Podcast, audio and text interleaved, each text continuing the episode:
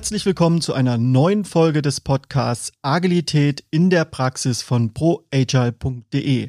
Mein Name ist Christian Müller und ich freue mich, dass du wieder mit dabei bist. Heute ist bei mir Mario Ries. Er ist 57 Jahre alt, kommt ursprünglich aus Chemnitz, lebt jetzt in Erfurt und ist ein Bereichsleiter bei der Ibicus. Die Ibicus ist ein Software-Dienstleister, die vor allen Dingen mit öffentlichen Auftraggebern zusammenarbeitet. Und mit ihm werde ich mich darüber unterhalten, wie das Thema agiles Arbeiten in einem Kontext mit öffentlichen Auftraggebern wie Banken zusammenhängt und welche Herausforderungen es gibt und welche Vorteile diese Art des Arbeitens hat und wie er aus Führungsperspektive über das Thema Zusammenarbeit im Softwareentwicklungsbereich denkt. Ich wünsche dir jetzt ganz viel Spaß beim Zuhören.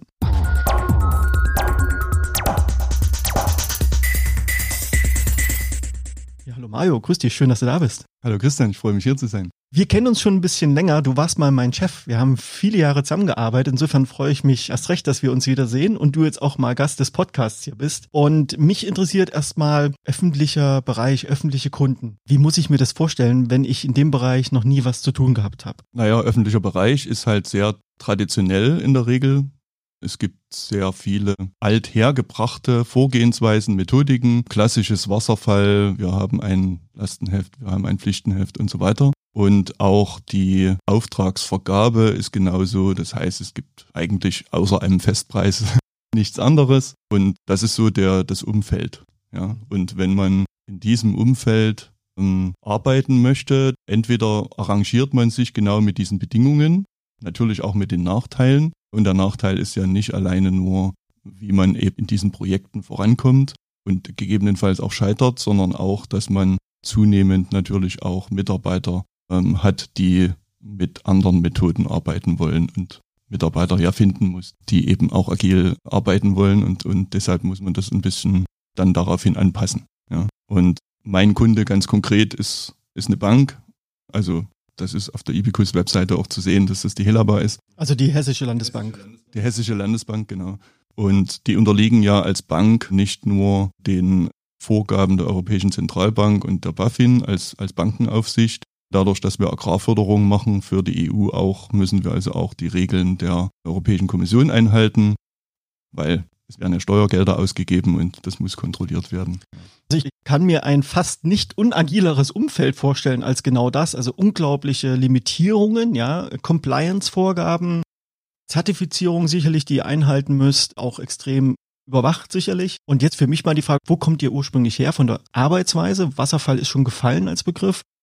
Und was ist dann passiert? Also wie habt ihr diesen Spagat geschafft, in diesem reglementierten Umfeld, in dem ihr tätig seid, eine agile Arbeitsweise zu etablieren? Also wie ging das los? Also ich bin Anfang 2018 zur Ivicus gekommen und habe das Projekt übernommen, was zu diesem Zeitpunkt schon ein Jahr lief. Und ein Teil dieses Projektes war auch ein Webportal für die Antragsteller, also die Landwirte in Hessen zu machen. Das sind über 20.000 Benutzer am Ende. Und die, dieses, dieses Projekt, Webprojekt musste eben neu aufgesetzt werden. Und das habe ich eben mit einem ganz jungen Team gemacht. Und wir haben eben dann beschlossen, das mit Scrum als Methode aufzusetzen. Hm, das hieß natürlich erstmal auch die Mitarbeiter und Mitarbeiterinnen mit dieser Methode vertraut zu machen, das überhaupt erstmal zu erklären. Das ist ja jetzt nicht so schwer. Man hat das ja relativ schnell gelesen oder auch mal durchexerziert. Ähm, es ging natürlich darum, auch die, die Rollen, insbesondere Scrum Master, äh, zu besetzen. Da gab es natürlich überhaupt keine. Hm, da habe ich ja dann auch welche hier zu dir geschickt in den Kurs. Ja, so ging es los. Und auf den Kunden angesprochen heißt es natürlich auch, die Vorgehensweise so ein bisschen missionarisch quasi zu vertreten, weil denen das natürlich neu war und die auch von selbst nicht darauf gekommen wären, jetzt irgendwie an der bisherigen Vorgehensweise etwas zu ändern. Wir haben dann erstmal angefangen, denen jetzt nicht groß Scrum oder irgendwie das zu erklären. Wir haben sie einfach nur eingeladen, immer am Review teilzunehmen. Das heißt, ihr ja. habt den Rahmen gebaut, ihr habt euch iterativ gemeinsam voran entwickelt. Wie lief das denn ab?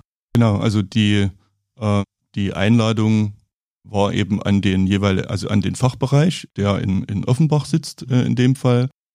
an den, an den Reviews teilzunehmen. Und am, am Anfang war das natürlich so, dass es immer einen aus dem Team gab, der das irgendwie präsentiert hat. Und der Kunde war am Anfang natürlich überrascht, als dann die Frage gestellt wurde, gebt uns doch mal Feedback jetzt hier dazu. Also wie findet ihr das denn?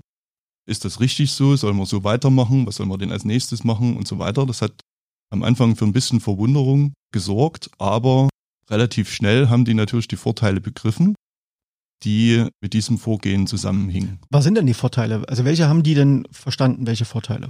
Also sie haben erstmal viel früher, weil es ja, also zwei, zwei Wochen sind die Sprints lang, wie das wahrscheinlich bei den meisten äh, Firmen so ist, was ich gehört habe. Ähm, äh, sie haben sehr früh eben gesehen, was sie bekommen, ja, weil sehr, sehr häufig weiß der Kunde ja erst, was er will, wenn er es mal gesehen hat. Und wir haben das ja auch dann immer nach dem Review auf ein Testsystem für den Kunden so bereitgestellt, so dass er dann, also dass die Leute dann selbst eben drauf rumklicken konnten und der Vorteil eben dann zu sagen, hier wollen wir noch eine Kleinigkeit geändert haben, allein in der Oberfläche oder auch zu testen, ob etwas richtig funktioniert, wie es soll und dann haben wir relativ schnell eben dann Feedback bekommen. Das hat das Team natürlich dann auch gemerkt, dass es jetzt nicht erst ewig braucht, bis die dann mal einen Abnahmetest gemacht haben und haben dann wieder ein Ticket erstellt und so weiter, so wie der normale Bankprozess ist, den wir auch einhalten müssen, aber eben erst ab einer bestimmten Plattform-Level. Vorher sind wir da halt freier und äh, das hat dann eben überzeugt. Das Zweite, was im Prozess geändert wurde, ist, ich habe mich dafür eingesetzt, dass bei Ibicus Confluence als Kollaborationssystem eingesetzt wird. Das haben wir erstmal im Bereich nur eingesetzt. Und äh, dann kam irgendwann äh, die Entscheidung, das wollen wir doch jetzt alle machen. Und damit war dieser, äh, wir schicken Word und Excel-Dateien hin und her Wahnsinn zu Ende, weil dann immer, welche Version hast du denn jetzt? Das ist ja noch gar nicht die letzte und das dann wieder zu merchen bei einem großen Word-Dokument ist einfach der Horror.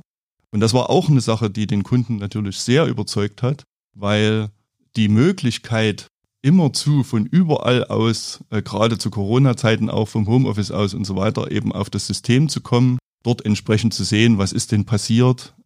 Ich habe einen Kommentar, der an mich gerichtet ist, kann den beantworten und so weiter und so fort. Das hat einfach von der Geschwindigkeit, wie wir Sachen klären und einfach unheimlich viel getan. Also spannend, das so zu hören. Ne? In so einem eher klassisch orientierten Umfeld kommt dann so ein neuer Bereichsleiter, der da einfach aus seinen vorigen Erfahrungen, du warst ja im E-Commerce unterwegs, wo ja agiles Arbeiten eigentlich State of the Art ist, das mitbringt, das reinbringt und sowohl die Kunden positiv überrascht zu sein scheinen über diese Art des Arbeitens, jetzt in kleinen Schritten sehr transparent wirklich Werte liefern, ja, und auch sofort in den Feedback zu gehen. Du hast jetzt gesagt, ihr habt sowas wie Confluence Jira eingeführt, und dann plötzlich haben das alle anderen auch mitgenutzt. Aber was ist denn darüber hinaus noch bei euch im Unternehmen passiert? Also was, wie haben es denn die Mitarbeiter letztlich, wie haben die das Ganze aufgenommen und vor allen Dingen aber auch andere Bereiche? Gibt es da auch Entwicklungen in die, in die Richtung? Ähm, ja, also es gibt natürlich wie immer nicht nur Fans dieser Vorgehensweise. Hm, gleich am Anfang, als ich äh, in mehreren Meetings, als ich neu war, das Wort agil und Scrum und so weiter ein bisschen zu oft erwähnt hatte, haben zwei Leute den Bereich auch verlassen und innerhalb der Firma gewechselt. Aber äh, am Ende ist der Bereich jetzt von am Anfang so, ich weiß gar nicht, wie viel es am Anfang waren, so 20, 25 bis inzwischen fast 60 äh, Leute gewachsen. Und auch innerhalb der Firma gibt es jetzt mehrere andere Teams, die auch agil arbeiten. Das setzt sich so langsam durch. Also ich gehe nicht durchs Haus und versuche das jetzt überall reinzudrücken, weil ich denke, ihr müsst das jetzt genauso machen wie ich, sondern mein Credo ist seit jeher, wenn das jemand gut findet, dann bin ich halt ein gutes Vorbild, in, in nicht nur bei der Agilität, sondern vielleicht auch bei anderen Sachen. Und wenn Leute danach fragen, dann berate ich die, dann antworte ich natürlich auch darauf und so weiter. Und so nach und nach hat sich eben das dann auch ja, mit durchgesetzt. Also nicht bei allen, weil es gibt halt auch Teams, die, wo der Kunde strikt das eben ablehnt oder so, so eben nicht gearbeitet werden kann. Und danach muss man sich natürlich auch ein bisschen richten. Also es gibt ja auch nicht nur die eine agile Arbeitsweise, es gibt ja ganz viele verschiedene Möglichkeiten, Flow herzustellen, iterativ zu arbeiten und auch vor allen Dingen auf Unvorhergesehenes zu reagieren. Jetzt hast du eingangs gesagt vorhin, dass es natürlich relativ einfach zu verstehen und zu vermitteln ist. Erstmal, was jetzt zum Beispiel Scrum ist, also die, das Framework Scrum. Aber die Herausforderung bei Scrum liegt ja nicht daran, das aber auch zu sozusagen zu leben, also diese Werte, die dahinter stecken, zu leben, das Thema Transparenz, Überprüfung, Anpassungen auch als so Grundprinzipien zu etablieren. Und Was ist dir da ganz konkret bei euch über die Zeit, ihr seid ja auch gewachsen, ja, muss man auch mal sagen, fast verdreifacht. Was ist dir über die Zeit aufgefallen, als ihr diese Arbeitsweise etabliert habt? Wir haben inzwischen auch schon zwei Retros mit dem Kunden gemacht. Also einmal im Jahr machen wir das, weil es in der Agrarförderung gibt so eine wichtige Periode, die bis zum 15. Mai geht. Die geht dann meistens so zwei Monate. Da wird so die Hauptantragszeit gemacht, wo auch die Software dann richtig brummt. Und danach machen wir dann immer so eine Retro und gucken auf diese Zeit zurück. Was ist da gut gelaufen, was eben nicht und so weiter. Und das war auch eine Erfahrung. Eben natürlich hatten die Leute beim, bei der Bank noch nie eine, eine Scrum-Retro gemacht, also wie das so aufgebaut ist und was man da so tut dass man offen eben sich austauscht und so weiter. Aber auch da war wieder die Erfahrung, die haben sich das fürs nächste Jahr gleich wieder gewünscht und haben selbst vorgeschlagen, wollen wir nicht hier einen Termin machen und so weiter. Also auch da wieder, wie wir am Anfang schon gesprochen haben, man muss jetzt gar nicht irgendwie mit einem Vertrag kommen und sagen, wir wollen aber so arbeiten und das müsst ihr jetzt hier unterschreiben und wenn nicht und so weiter, sondern überzeuge eben mit der Methode selbst, indem alle zusammen oder die meisten jedenfalls den Vorteil erkennen. Da hast du ja auch ein wunderschönes Prinzip aus dem Agilen Manifest, nämlich dieses Zusammenarbeit mit dem Kunden als Vertragsverhandlung, also perfekt auch gelebt letztlich. Ist auch nochmal wichtig zu betonen, es geht gar nicht darum, Wasserfall zu judgen, sondern es ist absolut legitim, so zu arbeiten. Wenn ich mich mit komplizierten Thematiken beschäftige, wenn ich relativ genau weiß, was ich wie umzusetzen habe, ist das ein absolut probates Vorgehensmodell. Schwierig wird's halt, wenn ich es mit Komplexität zu tun habe. Und das wird jetzt nochmal spannend bei euch. Jetzt habt ihr natürlich das Problem, ihr müsst an Ausschreibungen teilnehmen. Ihr gewinnt die auf Basis eines wahrscheinlich in irgendeiner Form eines Pflichtenheftes, was ihr, wo ihr ein Lastenheft beantwortet. Das heißt, ihr nehmt relativ viel von weg, sagt relativ viel zu, verpflichtet euch vertraglich darauf. Aber was sind so typische Komplexitäten bei euch in euren Arbeitsabläufen, wo ihr sagt, genau da hilft uns dieses iterative Arbeiten? Genau da sind wir, wären wir sonst aufgeschmissen, wenn wir einfach nur stur einem Projektplan folgen würden. Also erstmal muss man hm, zur Rettung der öffentlichen Verwaltung sagen, dass ich jetzt auch schon mal Ausschreibungen gesehen habe, wo ein agiles Vorgehen explizit gefordert war. Und lustigerweise waren in den Ausschreibungsunterlagen, da sind immer ganz viele Dokumente dabei, wo drin steht, was man alles einhalten und erfüllen muss. Und da war also ein Merkblatt dabei, wie Scrum geht.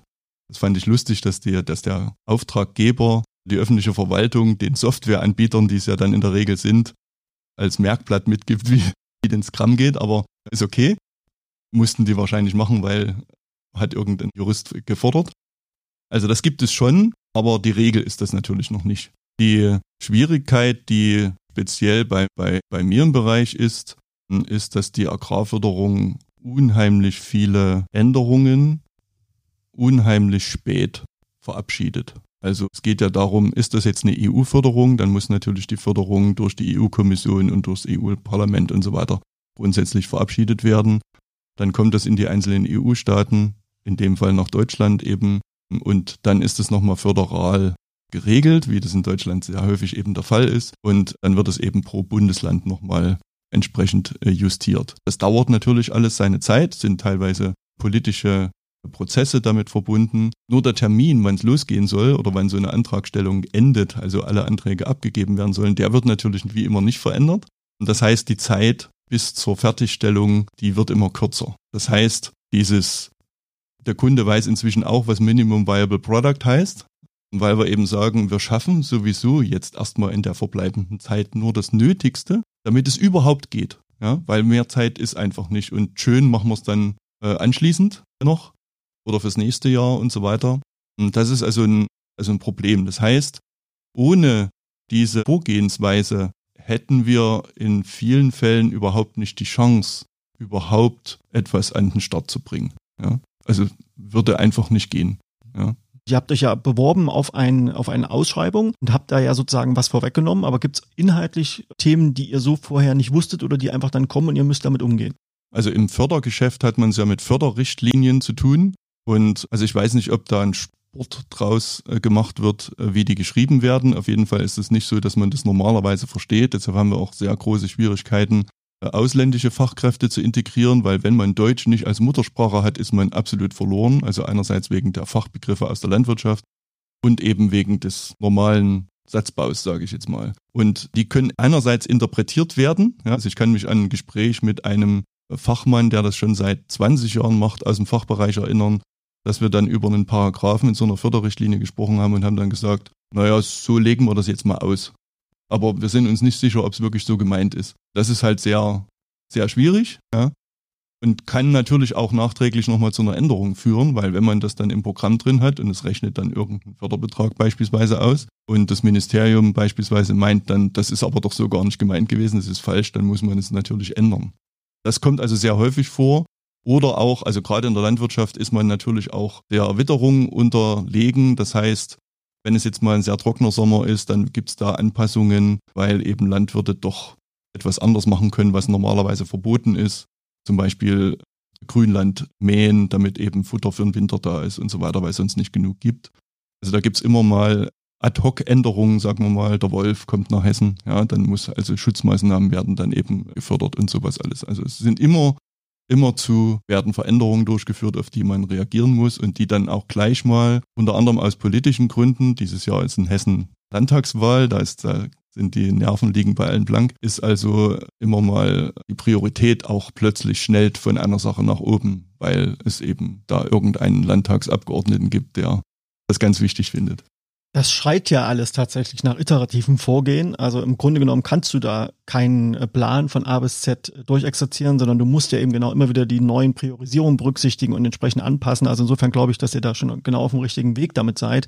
Schön wäre natürlich, wenn das Ausschreibungsverfahren auch noch verändert wird, angepasst wird an diese Begebenheiten und man eben nicht immer das Endergebnis vorwegnimmt in den Ausschreibungsunterlagen. Das wäre wahrscheinlich noch der nächste große Schritt. Wir hatten ja hier schon den Dr. Richter im Podcast, quasi den obersten Dienstherrn der CIO der deutschen Verwaltungslandschaft. Vielleicht hört er den Podcast noch und vielleicht kann er da noch mal ein bisschen mit Nachdruck an das Thema rangehen. Lieber Mario, bevor wir langsam zum Schluss kommen, würde ich gerne noch mal in das Thema Führung einsteigen, weil du führst jetzt also so einen Bereich mit 60 Leuten mittlerweile, ja. Ihr arbeitet zu großen Teilen nach dem Framework Scrum. Ich weiß das natürlich auch aus eigener Erfahrung, dass es nicht immer alles eitel Sonnenschein ist. Was sind denn so für dich, wenn jetzt hier andere Führungskräfte auch zuhören, was sind denn für dich so die Herausforderungen in so einer Transformationszeit, wenn man also sowas reinbringt in ein Unternehmen, wenn man sowas etabliert, aus Führungsperspektive, was kannst du deinen Kolleginnen und Kollegen in anderen Unternehmen an eigenen Erlebnissen, Erfahrungen mitgeben, wie sie als Führungskräfte dieses agile Arbeiten, die Haltung, die sich dahinter entwickeln muss, ähm, man das am besten unterstützen und befördern kann? Naja, das, das Wichtigste ist erstmal, sich wirklich mit der Theorie zu beschäftigen, die, die, die Guides zu lesen, das agile Manifest und so weiter, dass man also sein theoretisches Rüstzeug einfach erstmal dabei hat. Das sollte man immer machen, bei allen Methoden, nicht nur bei Scrum natürlich. Und man muss sich auf jeden Fall darauf gefasst machen, dass bei anderen auch so das Argument kommt, äh, das machen wir zum großen Teil schon. Ja, das heißt bei uns nur anders. Das ist so die eine Fraktion. Ja, ja, der, der heute Projektleiter heißt, der heißt dann Product Owner. Ja. Was glaubst du, warum die dieses Argument bringen? Hm, naja, das ist im großen Teil darin begründet, dass man sich nicht verändern will. Dass man einfach sagt, wozu muss ich das jetzt machen? Na gut, wenn du unbedingt willst, dann heißt der eben jetzt so oder das Meeting heißt jetzt so und dann ist eben gut. Das ist die eine die eine Fraktion, die, die also da sagt, das, das, das machen wir schon oder eben zu großen Teilen, das heißt bei uns nur anders. Und die andere Fraktion ist eben, das geht bei uns nicht. Du hast ja auch in deinem Podcast schon sehr viele verschiedene Gebiete beleuchtet, wo agile Vorgehensmethoden angewandt werden. Und ich habe schon immer mal darüber nachgedacht, wo funktioniert es denn nicht, aber mir ist noch nicht so richtig eingefallen. Und da muss man also immer am Anfang sagen, nee, so besonders sind wir nicht. Ja, wir entwickeln am Ende auch nur Software. Klar, wir machen eine besondere Software, wir haben auch besondere Kunden, hat jeder.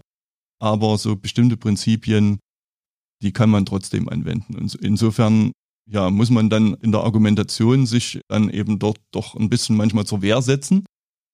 Aber man drückt es natürlich nicht in die anderen rein, indem man mit einem Hammer draufhaut, sondern eher sagt, ja, also ich bin davon überzeugt, das hat die und die Vorteile, da, damit äh, habe ich Erfolg.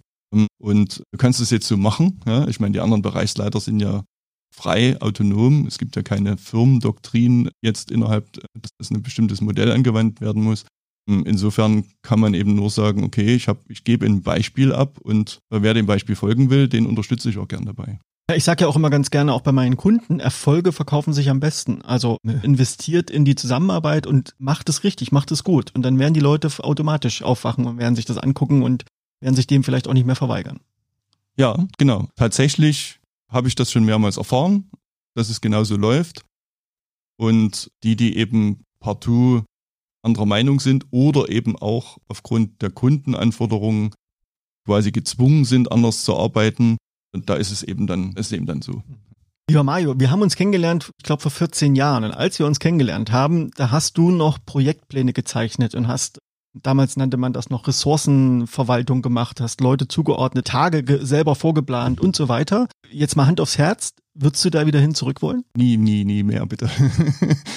also wir haben vor einer Zeit mal wieder so ein, habe ich wieder mal so einen Projectplan gesehen und fühlte mich an die, in die Zeiten zurückversetzt und äh, der Aufwand, damit zu arbeiten und der, der, der Nachteil, der, den das einfach mit sich bringt oder der, der Nichtwert am Ende, weil der Plan halt nie gestimmt hat. Die nächsten drei Tage war da schon wieder falsch. Das ist überhaupt nicht mehr meine Welt und da möchte ich jetzt, so lange ist mein Arbeitsleben ja nicht mehr, aber ich möchte dann nie wieder hin zurück. Bitte. Naja, nach Adam Ries, wo ich gehört habe, dass du da familiäre Bezüge hast, Mario Ries, Adam Ries, sind das noch zehn Jahre bis zur Rente. Und insofern vielen Dank, lieber Mario, dass du hier über dein Arbeitsumfeld gesprochen hast, über die Herausforderungen im regulierten öffentlichen Verwaltungsumfeld agil zu arbeiten, zu wachsen und auch offensichtlich auch Erfolge damit zu generieren.